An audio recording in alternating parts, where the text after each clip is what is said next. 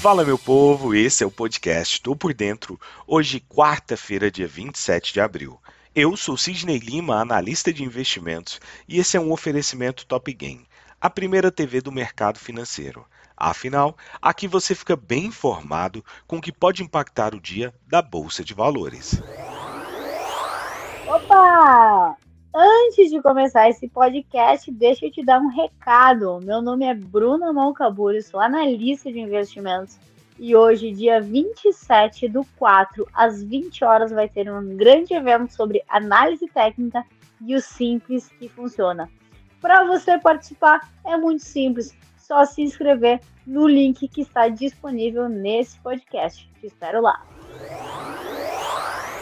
Ontem, o índice Bovespa, principal indicador do mercado de ações aqui no Brasil, caiu para o menor patamar desde janeiro, acumulando a maior sequência negativa desde 2016, diante de um novo tombo nas ações lá nos Estados Unidos, com manutenção de temores sobre a desaceleração econômica global em meio à inflação elevada e avanço da Covid-19 lá na China a queda de bancos após a reação negativa quanto ao balanço do Santander Brasil, que abriu a temporada de resultados para o setor, pressionou adicionalmente o índice.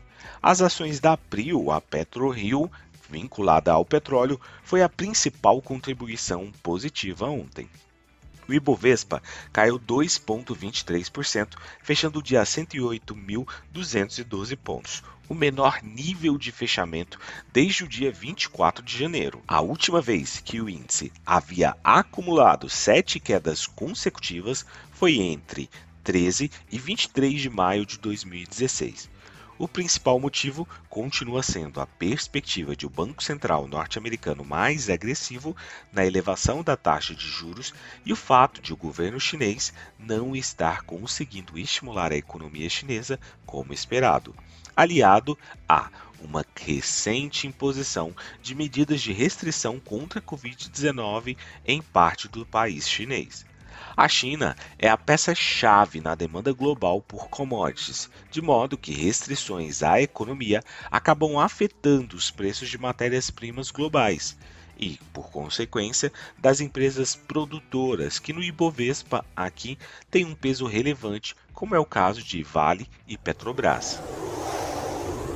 Nos Estados Unidos, o dia encerrou em forte queda, com o índice da tecnologia Nasdaq fechando no menor nível desde dezembro de 2020, conforme investidores se preocuparam com a desaceleração do crescimento global e um banco central norte-americano muito mais agressivo. O índice S&P 500 fechou em queda de 2,81%, o Dow Jones em queda de 2,38% e o índice da tecnologia acabou recuando de uma forma assustadora a cerca de 3,95% de queda. Por lá, as ações da Tesla na Nasdaq desabaram 12% e contribuiu mais do que qualquer outro papel para os fortes declínios dos índices S&P 500 e Nasdaq. Foi a queda diária mais acentuada para o Nasdaq desde setembro de 2020. O índice agora perde 22% em relação à máxima recorde de fechamento alcançada em novembro do ano passado. O lockdown contra a Covid-19 na China e uma guinada para uma posição mais agressiva por parte dos principais bancos centrais do combate à inflação ofuscaram o que tem sido uma temporada de balanços trimestral melhor do que esperado por lá até agora. Na Europa, as bolsas fecharam majoritariamente em queda nesta terça-feira, dia 26, com um sensível piora na reta final do pregão em meio às fortes perdas observadas lá nos Estados Unidos. Além de balanços corporativos, investidores monitoram sinais de desaceleração da economia global em um momento de aperto monetário lá nos países desenvolvidos. O índice Stock 600, que reúne as principais ações da região, encerrou a sessão em baixa de 0,90%.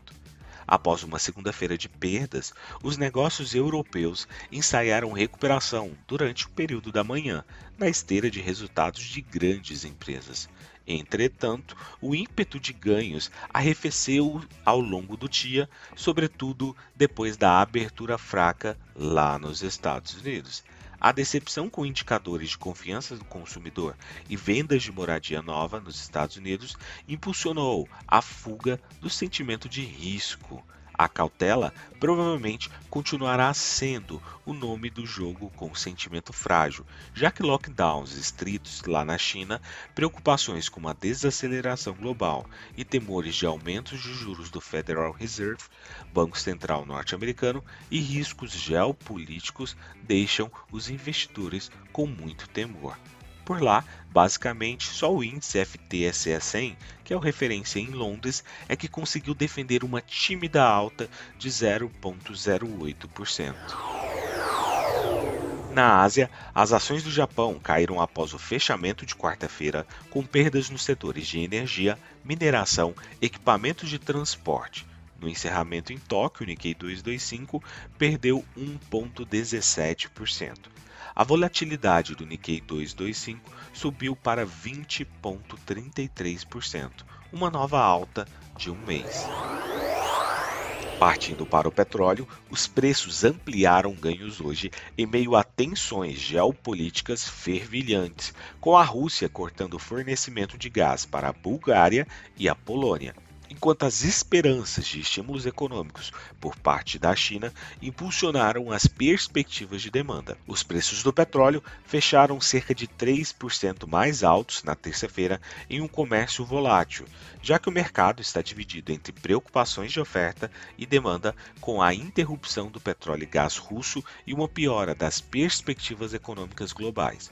O fato é que a segurança energética em todo o mundo está ficando mais vulnerável e a segurança vulnerável normalmente vem com um preço mais alto. A gigante de energia russa Gazprom disse há pouco que interrompeu completamente o fornecimento de gás para a Bulgária e Polônia devido à ausência de pagamentos dos países em rublos russos pela entrega do combustível em uma grande escalada da disputa mais ampla da Rússia com o Ocidente sobre sua invasão da Ucrânia, que Moscou chama aí de operação militar.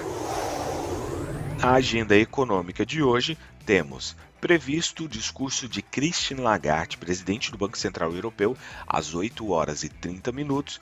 Temos também divulgação de dados vinculados à inflação aqui no Brasil às 9 horas da manhã. Vendas pendentes de moradias lá nos Estados Unidos às 11 horas da manhã e estoques de petróleo bruto também lá nos Estados Unidos às 11h30 minutos. A temporada de balanços continua firme por aqui, com divulgação de resultado trimestral financeiro tanto de Vale quanto de VEG. Partindo para as cotações, agora que são 7 horas e 41 minutos do dia 27 de abril de 2022, o mundo finalmente respira aliviado, pelo menos por enquanto, com o trio norte-americano mirando em patamares positivos, com Dow Jones com alta de 1,12%, S&P 500 a 0,92% de alta e Nasdaq Bolsa da Tecnologia a 0,96% de alta. O índice VIX finalmente cede um pouco, caindo aí 3,54%, sinalizando uma diminuição da volatilidade do mercado de opções norte-americano. Alemanha sinalizando através do índice DAX movimento de alta, índice DAX agora com 0,38% de alta, levando todos seus pares também para o terreno positivo. Contudo, ainda é considerado aí uma alta tímida. Partindo para a cotação das commodities, petróleo Brent com uma alta de 0,17% e o WTI a 0,16% de alta. No outro lado do mundo, o minério de ferro sobe 2,61%.